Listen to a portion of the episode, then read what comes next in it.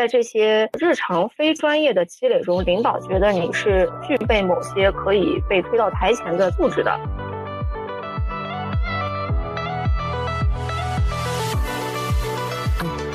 我觉得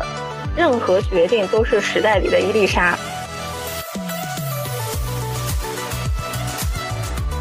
对，因为龙王爷要下雨，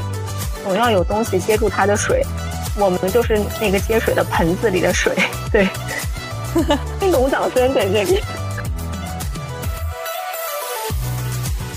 Hello Hello，大家好，欢迎收听 HMMM 哼，这是一档关注后建筑人职业发展与生活态度的播客。我是一直在仰卧起坐的主播 Pico，我是想的总比做的多的 Bagel。本期嘉宾 Vic 学姐是我在一次线下建筑转行交流会上结识，记得很清楚。当时坐在学姐的斜对面，然后有很多朋友还在探索转行的方向，或者在犹豫是否要转行的时候，Vick 学姐就很直爽的给出了一个设计院中层的薪资范围，然后有坚定的建议大家去转行。我很好奇，学姐这种抓住行业痛点的能力，是不是和现在做的投资策划的岗位有关？也想在这个人均做副业的时代，和学姐探讨一些对工作的看法。嗯，那首先我们先请 Vic 学姐跟大家做一个简单的自我介绍。Hello，Hello，大家好，我是大家 Pico 跟 Bagel 口中的这个 Vic 学姐。那么我跟大家一样，都是学设计出身。然后我的本科是学规划设计，研究生呢读的是城市设计。因为我在研一期间是在国内念的，呃，跟学校做了一些课题和项目，期间拿了这个工业设计的红点至尊奖，呃，当然是团队奖啊。然后，那么我是作为一个主创在里面参与了一些设计图纸，包括提交方案，还有一项像这个 IF 的入围。呃，个人的奖项呢，像这个 Idea King。就是景观规划领域啊，还有就是我工作之后的一些奖项，比方说上海市的这个规划设计三等奖。然后，那么我的职业路径呢，是我毕业之后第一份工作。那么我的当时拿到 offer，包括是京东的管培。那个时候我刚毕业的时候呢，就是对管培生不是很有概念，我觉得好像是没有做技术，但是当时就放弃了这么一个做管培生的机会，因为热爱建筑，投身到了我们上海的一家。呃，相对比较知名的一个外企建筑事务所，在这个外企建筑事务所成长的一个阶段之后呢，从主创的身份跳到了呃上海前三的一个国企的这么一个建筑事务所吧，在这个里面一直成长为一名项目负责人，然后呢是以一个项目负责人的身份跳到了一家呃也是国央企头部的甲方公司里面。担任投资策划与相关方向的一些甲方管理与内部策划岗位。哦，我我之前没有就是这么详细的听过你的这个职业的发展到非常迅速的呃成长和非常迅速的转换。我想问一下，你在每一次的呃转换的过程中，都是以什么的依据来做这些决定？这是一个很好的问题。我觉得我是在。嗯，一几年吧，反正嗯，差不多就是建筑的最后一个小黄金期，这个入行的。那么我当时的领导呢，大概都是在七零八零后，就是很少有这个八零尾巴的，几乎都是八五前。那么八五前这一批领导呢，他们其实都处在一个非常强的职业上升期。所以我第一份工作跳槽呢，是因为当时的公司主要的领导要搬到香港去了，我的负责人呢就相当于他去香港了，我们当时的那个部门呢就相当于有一些缩减，当时说要内部给我调岗，我就拒绝了调岗，相当于第一次跳槽是被迫的。然后那么因为前期有一些专业上的积累，所以我转到了第二份公司。啊，也是一些很巧的原因啦，因为当时我们要跟一位外籍的建筑师合作，当时呢，在这个国企里面呢，相对来说肯定是刚留学回来的这个语言英语相对好一些，这是第一个。第二个呢，因为我刚毕业没多久，所以需要做一些。基础性的辅助工作，包括像翻译，然后在这些事情中呢，就迅速的能够跟一些大师级的人物，比方说我们之前对接的那位大师叫 Marshall Strabala，嗯，就是做那个迪拜塔的那位，我在他的团队里面工作过一段时间，当时他是在做一个国内的项目，通过跟大师的接触，能够让领导发现你身上可能有很多其他的闪光点，在这些日常非专业的积累中，领导觉得你是具备某些可以被推到台前的素质的，由这个。呃，日常工作呢切入，领导给你慢慢更多的一些技术上的锻炼机会，比方说画方案，设计师要成长为一个负责人，方案是逃不过的一个坎。然后我在学方案的过程中，就是几乎是每天几乎可能大概保持每天一两点钟回家这个节奏，保持了半年多。嗯。嗯，就是那是一段比较灰暗的时刻，但是当时对我来说就觉得憋着一股气吧，大概是这么一个心路历程吧。然后第三份跳房，当时其实是在房地产最后一档黄金期里面，所以对于黄金，对于房地产而言呢，我们当时接触的很多项目甲方就是一些比较大的国央企，或者是说外资事务所。那么这些呃资方，他们其实对于设计是有很强的把控能力的。且你会发现，觉得在甲方做设计，或者是说管控设计，是一个听起来更加体面的工作吧。所以后来也是借着一些项目上的机遇，转到了现在的公司。那您刚才讲说，就是当时大家觉得去甲方工作可能会是比较上游的一份工作，但现现在你有什么看法的转变？嗯，有的，对，这也是一个很有趣的问题。我觉得。任何决定都是时代里的一粒沙。嗯，我们在做任何决定之前，首先要判断市场。现在的市场来看呢，虽然说设计师已经不是一个很体面，甚至大家一说设计师都觉得他是一个很苦、挣钱又不多的职业。嗯，但是我觉得社会上对于设计师是有一个光环的笼罩在这个视角上的，他最起码会觉得你是一个技术工作者。觉得你是有一技之长的，哪怕你不能够做建筑设计，或者是规，因为就是任何一种设计管控的元素，但是你可以很轻松的去做，比方说室内装修啊，当然室内装修也有很多做的非常好的大师，但是你可以从一个更大的尺度的设计去做一个更小尺度的东西，最起码我们可以去做一本书，可以去做装帧，可以去做平面啊，甚至可以去做网站运营，但是很多地产行业的人。他们一旦失业了，脱离了这个技术工作的岗位，他再找工作，几乎就没办法再跳入到一个以技术工种为主的行业里嗯。嗯嗯，确实。所以其实他们更危险，因为我身边有很多比我转的更早的人，对他们现在也不会再回技术行业。我之前也在看很多，可能也是很多大厂的现在的员工的一个困境吧，就是他们在大厂里可能是一个非常完美的呃运行系统的一个螺丝钉，但是。当大厂市场不好，他们被淘汰的时候，他们就想脱离了这个大厂，我还有什么能生存的技能？但是可能设计师他永远都具备一些就自己身上的这些小技能吧。我其实有有点好奇，因为我不是特别的了解这个地产的一些岗位啊，还有它的职责内容。那您刚才说，呃，如果这些呃他已经从技术岗转到嗯地产，像他们从事这些这些非技术类的工作，那他如果之后再想转行的话，他们的目标的这些岗位是是一个什么什么类型的这种工作？这个要分分情况而论。就是大多数从设计师或者是说学土木工程这种专业，他其实很多学生一毕业第一份工作可能是在一个好的地产干头拓，他不一定是设计岗啊。那么头拓条线，他如果就是被优化，或者是说他自己想要主动跳槽，他很多人去向可能会是投资分析。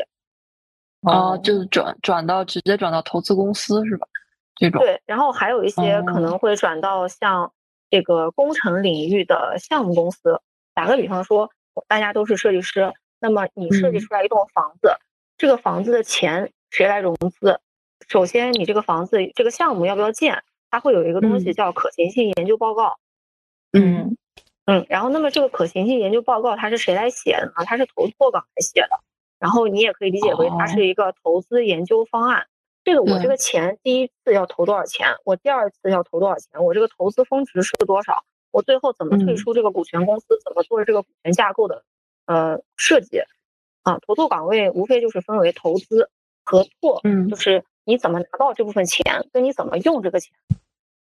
就是？简单的来说就是这两块儿。然后那么设计师的话，他在跳到地产公司，绝大部分人还是会做这个设计管理。设计管理分的比较细啊，就是嗯呃你在我们在设计院或者是说在事务所里面，可能你能做的项目会是很多个方向。比方说你一个建筑师，那在这个上海很多头部公司、外企，它很多都是室内跟这个建建筑项目并重的，甚至在现在的市场下，可能室内项目会更多一些。啊，然后呢，像我们在设计公司里面可能会做不同类型的项目，但是在地产里面，它是一个比较固定的岗位。打个比方说，你如果是做室内工程管理，那你就是一直在做室内工程，你不会接触到嗯建筑的建筑整个嗯对。然后建筑的话，它可能还会分，比方说你是管控建筑设计方案的一个概念方案，还是说管控建筑项目的落地是对接施工队？在我心里，他们好像就是在做，一直在做一些嗯对接工作，或者是做 PPT。但是我以为他们也是跟着我们一样，像一个项目从头跟到尾这个样子。呃，这个要分，地产公司的架构跟设计院是不一样的。设计院是工作坊，或者是说嗯一个扁平化的管理团队，因为他做项目的时候是你对接的甲方是唯一甲方，但是你做这个地产的时候，你有可能在集团公司，就是说你可能对很多个项目的前期工作，一旦这个前期深化立项了，它可能就会移交到项目公司。也就是说，它可能嗯会有省级层面的、地区层面的，可能是项目层面的，它就会会把这个层级给拉开。哦，那我理解他可能是是更偏这种设计经理，嗯，而不是。所以其实更多都是在管理啊、管控啊这些这些层面的工作了。嗯，我觉得可能每一个公司特点不一样啊，就是说嗯有些公司它领导就要求的很细，他有可能是技术工种出身，但是对，你很多东西一旦落到钱上就不一样了，所以就是资方他通常对你设计的要求还是会比你在设计院感觉会要高一个维度，我觉得。对，嗯，他们考虑的内容不只是设计，衡量标准也不是不仅是这个设计好坏啊。对他可能是从一个更广的维度来看事情，这第一个。第二个，嗯呃，我觉得他对人的考究是更多的，因为你面对的领导的风格不一样，你每次哦方案跟汇报的逻辑也都不一样，嗯，因为通常跟嗯领导打交道的时间都会比较短。那艾娜学姐可不可以讲讲，就是现在这个岗位，就是能力模型和地产以及做乙方有什么不一样？是我我目前的这个岗位来说，我觉得在市场上不是一类特别有代表性的岗位，它相对来说会比较小众，但是在目前的市场环境下来说，它比较安全。对，因为龙王爷要下雨，总要有东西接住它的水，我们就是那个接水的盆子里的水。对，听懂掌声在这里。所以安全指的是这个岗位它一定会存在，它的需求需求一定会存在。这么说吧，就我们我们是社会主义国家，对吧？是社会主义经济、市场经济。那么嗯我们的宏观政策调控，对于我们的整个设计市场，或者是说上游的投资市场来说，是有很大的影响的。打个比方嗯说，今年提倡城中村，马上现在又在提这个提高土地利用效率。我们怎么提高土地利用效率呢？是增加容积率呢，还是说我们把这个土地性质做转化呢？就这些东西其嗯实都是我们在开发层面要去考量的因素。其实，在这些东西上，就完全不是一个设计师在考虑的东西。就是我们首先是要去想怎么做生意，对，就是它是一个交易逻辑，它不是一个工匠逻辑。嗯，我觉得这个是思维上最大的转变。然后还有就是说，我可能在刚入行的时候完全听不懂投资逻辑，这个东西它需要自己下功夫，也是需嗯要很多功夫去学的。我之前在很早的时候，可能刚入行的时候，我也反思过这个问题。那么我觉嗯得，首先转相关行业的这个东西，首先要想明白三四个点吧。第一个是你具不具备长线自我学习驱动的一个能力，然后第二个的话是，我觉得你要考量一下，你想不想变成一个更外向、跟人交联更多的这么样一个角色。因为在设计院里，你只要跟电脑，或者是大多数时间是跟电脑，对，但是你一旦跳到无论是产业运营，还是甲方，还是你的，比方说交互设计岗啊什么的，它都是一个相对来说比较大的项目团队。就是可能比方说你一个工业设计项目或者是互联网项目，它可能一个团队有上百号人都有可能，完全不像建筑，它可能是个很扁平的管理模式。你在这个其中就要有很多拉通啊、变通啊、与人交道啊。如果你很厌恶这个事情，我觉得也可以不要转行。然后第三个的话，我觉得是你是否追求更多的收入。对，有些人他本身就很追求佛系，那么我觉得也不一定非得转行。嗯，确实，我觉得真的就是挺诚恳的，因为我和很多建筑师朋友聊天，大家就是去测那个 MBTI，都是 INTJ，就大家都是 I 人。I 人，对，如果去转一些和人接触很多的工作，其实对大部分 I 人都是一个挑战。对对，其实会是啊，但是哎，我觉得这个东西有可能会变啊，就是说，我会觉得每个人就是在每个阶段想要的东西不一样。我可能小时候就会觉得我可能相对来说，哎，技术没有那么好，我就想技术特别厉害，那我会花功夫。嗯，沉下心就是逼自己不跟别人交往，然后来好好学一个东西。对，然后同样的情况就是说，嗯，你是否愿意这个随波逐流？就是这个是一个不那么清高也很世俗的想法。可能大部分设计师在最初可能还是有一些自己小小的这种傲娇的小想法吧，小理想。对，其实我也我我就时至今日还是会有的。对。因为我很清楚的记得，我上学的时候，就是那个时候我在英国，就大家都是喝那种小店的咖啡。然后我们学校楼下就有一家店，是楼下是咖啡店，楼上就是那种 loft 嘛。然后 loft 楼上是一个还好像还挺有名，当地挺有名气的一个工作室。嗯，然后他们就是自己楼下雇了个人打咖啡，自己楼上就是接接待，然后包括自己运营一个非常小的工作室，也不扩充。也不招人，也不资本化运营，对，但他们其实过得也很开心。就最起码在我看来，我觉得我特别羡慕这种状态，只是说，是这种一种很很艺术家式的生活状态。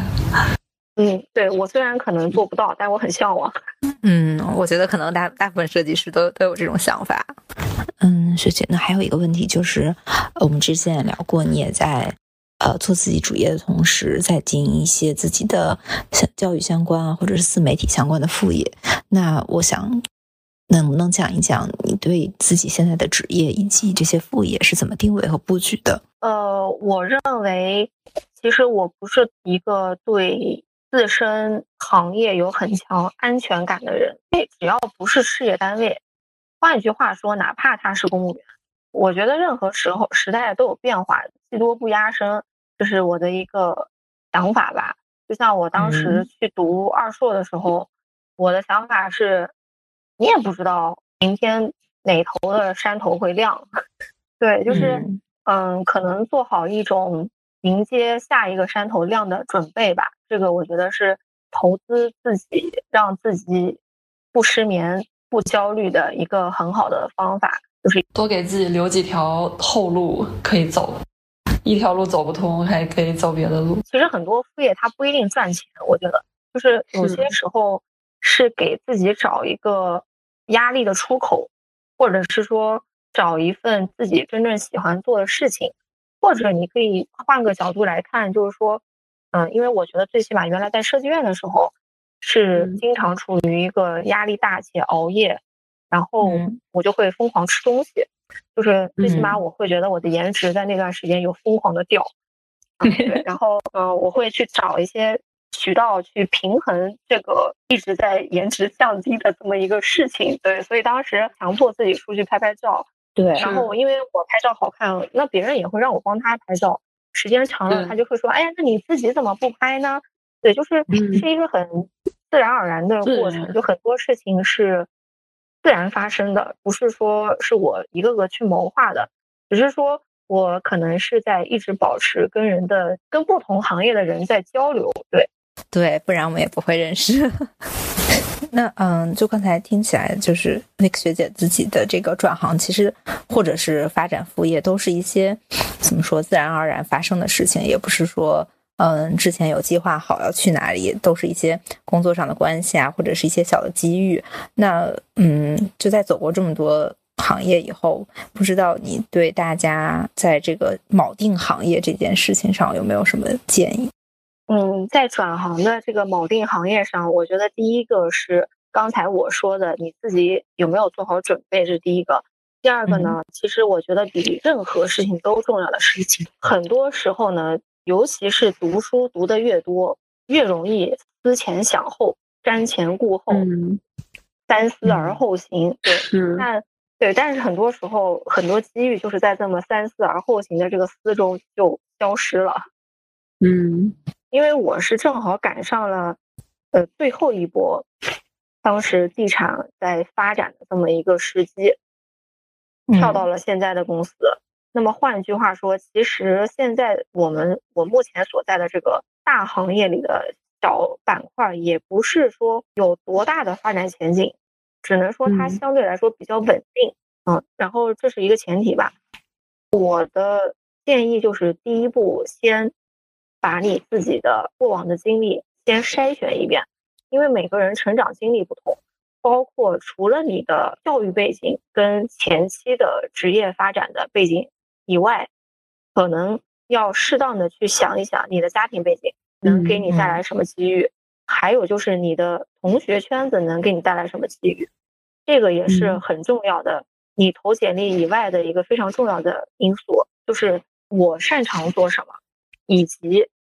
我的简历上显示出来我擅长做什么，这个很重要。你可能真正擅长的是与人沟通，但你一直在做设计师，那么你很难去跳到一个呃对接人的这么一个行当里。嗯，对。这是我有我我我前一阵在读一本就是呃讲怎么来找工作的书，就是他讲一些他的总结的方法论，其中有一条我觉得比较有用，跟刚刚学姐说的也很像，就是呃很多人找工作都是在找工作平台上就去找这些开放岗位，然后去投，只有这一种方法。但其实大部分的更好的工作其实是从其他的渠道发现的，就比如说找内部的人 refer，或者是有一些朋友的联系，或者是。去实习，后来找到了一份正式的工作。就是大家可能除除了这个找工作的平台这这一个通道来说，要更从自己身边的人来找一找有没有机会。对，尤其是呃那些学习成绩从小就很好的这个学弟学妹们，千万不要觉得面子才是最重要的。嗯，是对，因为尤其是很多成绩很好的这个学生，他们。很容易就掉到了一个自证的陷阱里面，就是一定要靠天机成功才算成功。对，而且很期待成功，就是我不能有一点失败。任何事情只要开始做了，就想要一个完美的结果。东亚优等生的枷锁。对对对，没错，就是这个。嗯。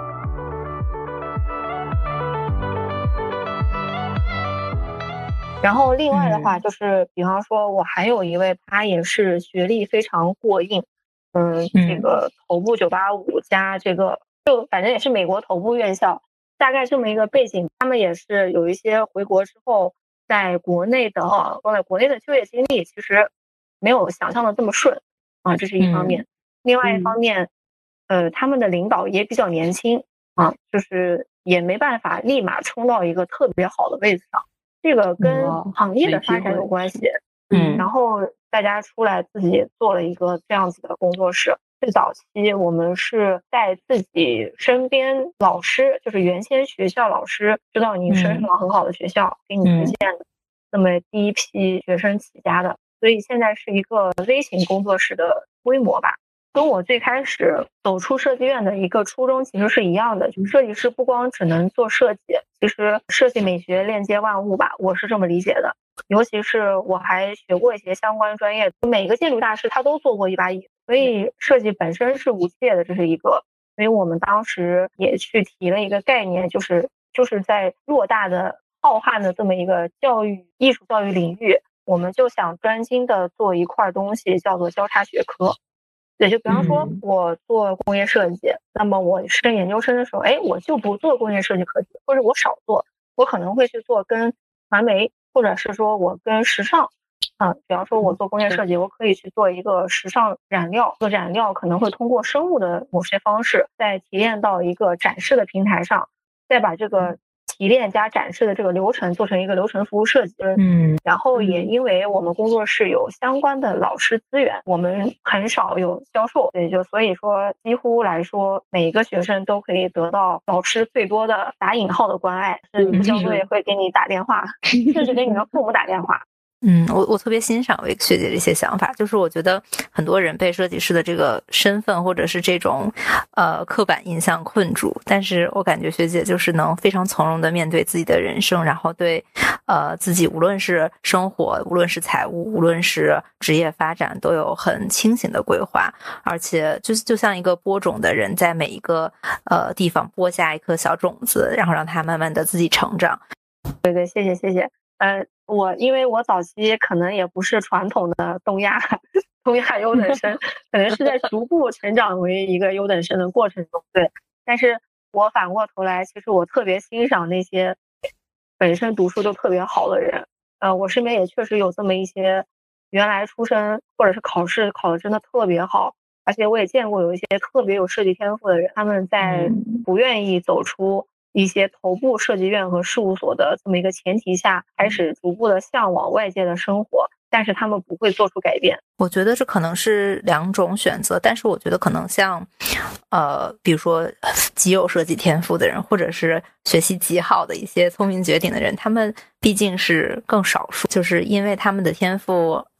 对，而获得后面更长远的发展，这可能是一个可遇不可求的事情。但是，像像你说的这种，嗯，给自己一个可能多方面的后路，或者是在不同的地方播种，这可能是大部分人都可以做到的一件事情。对，而且以相对开放的一种心态去接纳所有的机会，就不要抗拒，不要对抗生命中这些机。对，我觉得大家最起码可以先尝试开始了解其他的东西。是，这也是我们做这个播客的初衷。是的，是的。对，学姐，你刚刚聊到，嗯，有做一个类似于帮助大家铆定这研究生转专业这样一个嗯方向和机会。那您觉得现在有就是在您接触的这些嗯案例当中，大家其实大多数都是往哪个方向转？然后哪个方向的成功率比较高呢？我觉得。你说的问题可能会存在两种情况，第一种就是说，我们是本科生毕业想升研究生，其实有些人是升国内的，有些人是升国外的。那么可能相对来说，我们更擅长推荐他升国外，因为国内现在考研确实是一个，呃，怎么说呢，就是太卷很多一部分。对，但是留学呢，它比较纯粹，对，而且它选择范围广嘛，因为毕竟国内某一个。领域，它的好学校可能就这么多，嗯，而且我觉得可能我们的听众不一定都是学建筑的。总体来说，像呃建筑规划、景观、环境设计，大体是可以被分到一档，都是空间学科。那么这种空间学科的人在升国外研究生转的最多的，我毫不犹豫的说是交互和工业设计。然后还有一类呢是游戏，啊，这个是第二热门的。游戏和这个游戏策划、游戏美术，包括游戏编程，如果有一定的 C Sharp 呀、C 加加啊、Java 呀、Python 啊，呃，再往后可能 Unity 啊，呃，可能相关的这些开发平台啊，就都可以。像这些编程或者是平台应用的基础，升游戏其实也是一个很好的方向。但是在国内就业来看，这两年游戏相对来说是一个低谷期，但是远期来看，它肯定是个会是一个逐步增长的。然后第三的话，可能就会比较偏向于数字传媒跟视觉传达。哦，大家可能会觉得有点奇怪，怎么会学建筑的人跑去做平面设计？但是，嗯，现在其实美国很多高校里面，它的视觉传达和它的数字媒体是跟编程息息相关的，它也是一个互联网专业。随着这个 AI 对于数字视觉产业的一个冲击，未来我们的视觉传达肯定不只是画插画，很多事情都是可以生成的。你可以通过一串编码、一串代码去生成一个 logo，就是以后未来的这个游戏或者是说我们的视觉领域的创作语言就会转变。我我发现您提的这三个转转专业的方向还都是设计，而且是纯设计。因为我一开始猜想的话，可能是有一些非设计类的专业，就类似于去商学院啊，类似于这种的，结果竟然大家还是愿意待在这个设计行业。呃，我觉得可能跟我们的客群有一定的关系，但是我觉得这种人群和学生群体是很多的，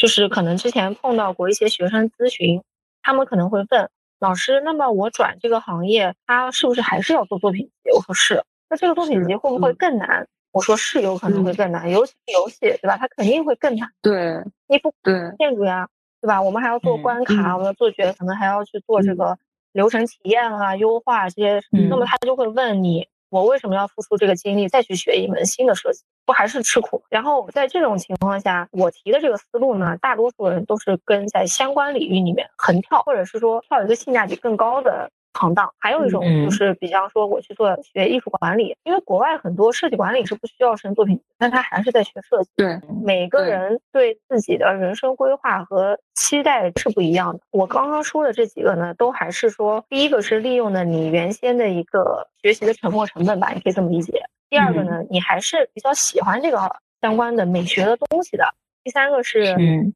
它的性价比更高。啊，是基于这么三个点转这些方向的人会比较多，就是你能升到名校的成功率很高。那么能升到名校的成功率很高，还有一个优势是，比方说你上 UCL，或者是说我们升上了哥大，难道一定就要干我们的本专业吗？也不是，对不对？我们可以回国找工作去。找一个要求 QS 前一百的，比方说央企或者国企招聘。虽然说你是就是名校，哪怕你可能专业没有这么好，但是你达到了国内相当一批优秀的企事业单位招聘的一个门槛，你可以回国去做一个，就是我们所说的降维打击吧，就是不一定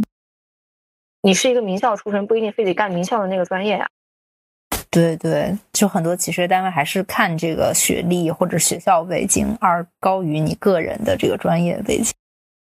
嗯，是的，现在可能咨询设计转行或者是设计留学，呃，或者是说我们的相关这个一毕业就找工作转行的这么一些人最多的，其实是好学校的设计生，他们更有机会一毕业就直接转，因为他们学校好。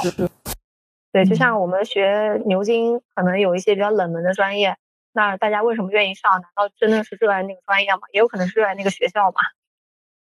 那就是那要不然我们聊聊那个就是做自媒体这一趴。呃，我觉得我是一个不太成功，或者是说刚刚刚刚能有意识的去发东西的这么一个素人吧。对我也有我自己的怪圈，就每我一方面呢也想去获取一些觉得可能能为我带来变现的这么一部分客群，另外一方面呢我又觉得纯发广告可能。没什么意义，又违背我做这件事情的初衷，这就是一个典型的既要又要的心态。看到过相关很多设计师在做这个，嗯，转化或者是说形成 IP 的过程中也是很明显。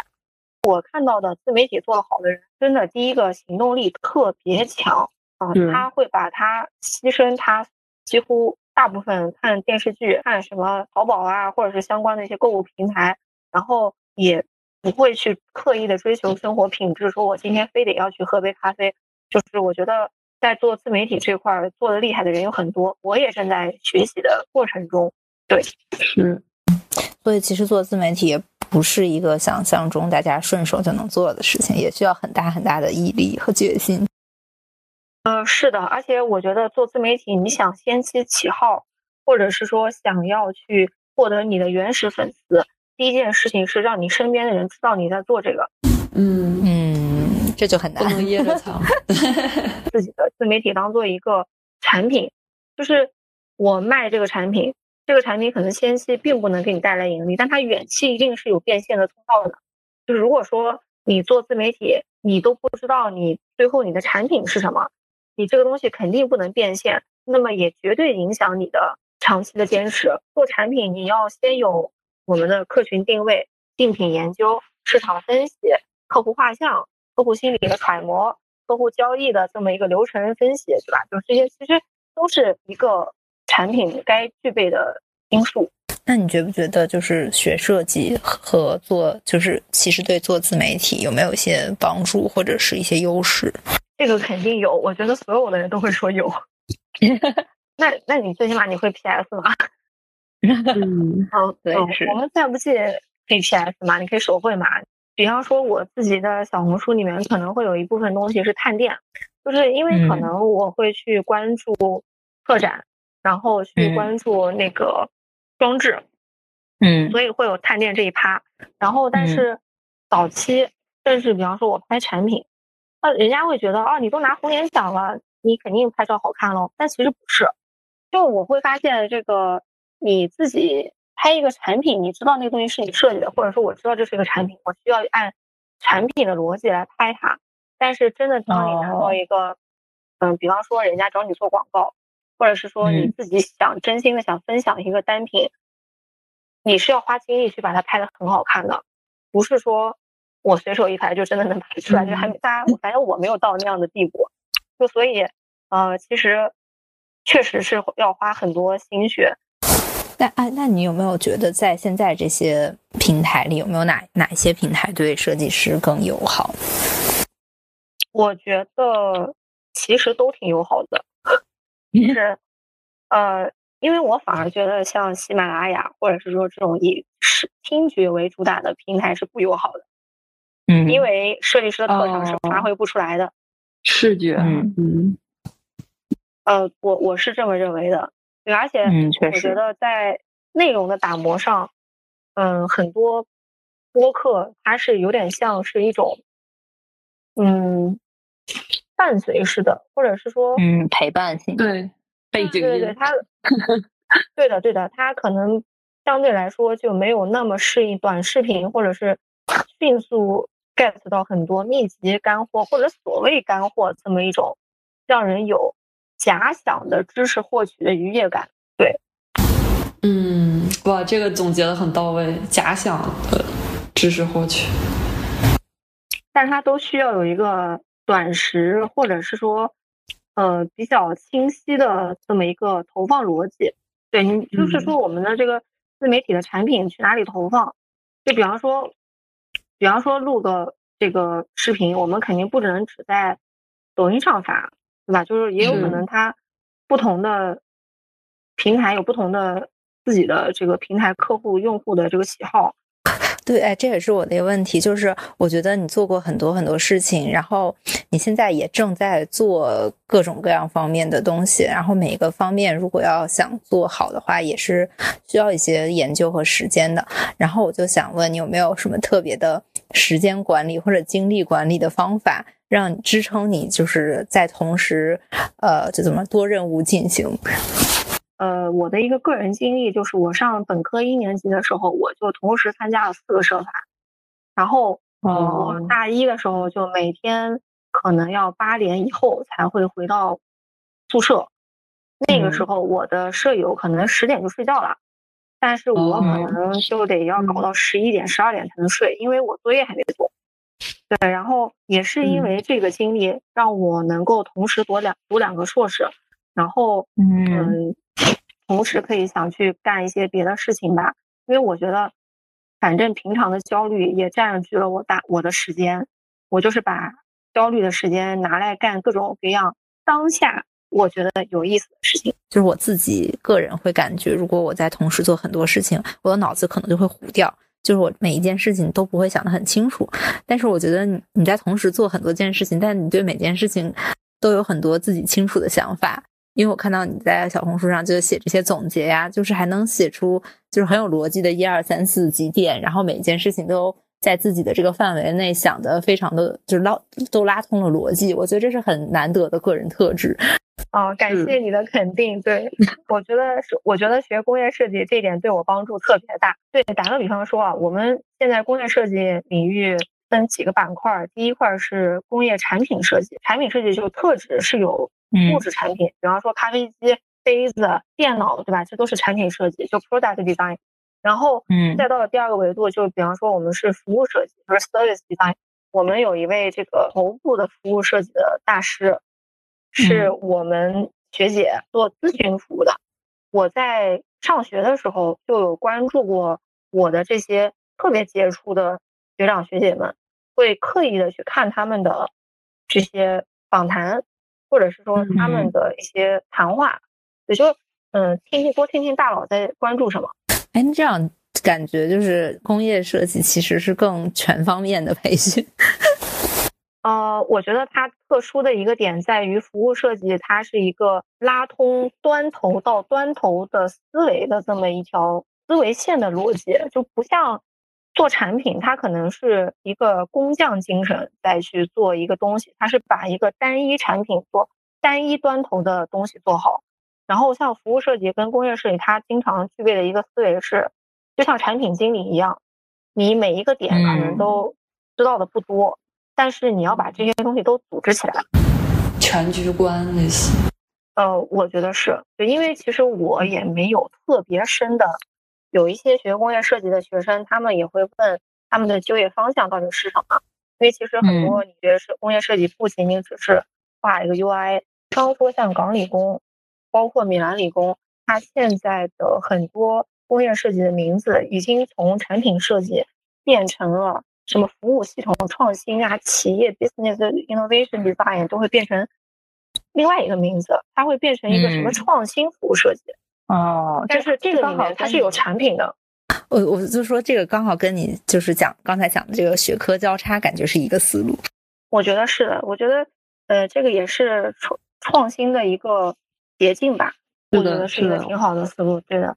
其实我觉得不是说建筑留学不在，或者是说建筑设计不在了，只是说因为市场行情的变化，导致变成了更多各样各种各样其他相关行业的设计，或者是说一些机遇吧。那学姐对就是未来三五年这个行业或者是转行的这些行业有什么预期吗？呃，首先我我也没有太多更高层次的理解，我只能说。通过我的一些材料的阅读吧，也不光是我的个人观点啊，就是我个人是感觉能往硬科技转，绝对不做软科技。所谓的设计全部都是软科技，不管它是什么设计，哪怕它是互联网编程，只要它是科技应用层面的，它一定是软科技。能往什么新能源啊、半导体呀、呃生物医药啊，像这些基础学科，就是基础应用学科和。理学方向的，然后第二个是，呃，能用家里资源的就不要自己个人硬拼。对，就是在市场行情不那么好的时候，有城墙有保护伞保护，肯定是比自己出去淋雨要强。然后第三个的话，我觉得可能是，我们就说一个特别实在的吧，现在还在设计院的，我建议不要盲目转行。我觉得这个观点可能是别人不一定会说。对，这这个我们也是头一次听，嗯。呃，我觉得现在很多人都是在盲目的、特别想着急的转行，但是我觉得要先判断一下自己适不适合转。我们之前聊的最多的就是怎么转，但是我觉得这个角度也很好，就是不要那么着急转，做决定要慎重。这个之前是从来没有人聊过的，对，而且我感觉也没有必要，嗯，太美化外部的环境，因为你看，如果说。大家说哦，转那个什么四大什么这那的，但如果你真的去看，你会发现，哎，那边的话题也是怎么从四大转出去。就我举个例子啊，就是不一定是四大，就你在想转的、想目标的任何行业，其实那边的行业也在聊怎么出去。就是在市场行情好的时候，大家会为预期买单；但是一旦市场行情不好，他就会为正向的现金流、当下的现金流买单。就是你要看你跳的那个业务，它在当下是不是赚钱的业务。如果在当下它是赚钱的业务，那就不要犹豫，赶紧跳。这种机会千载难逢。但是如果在当下它不赚钱，它大概率就是在当下不是一个好选择。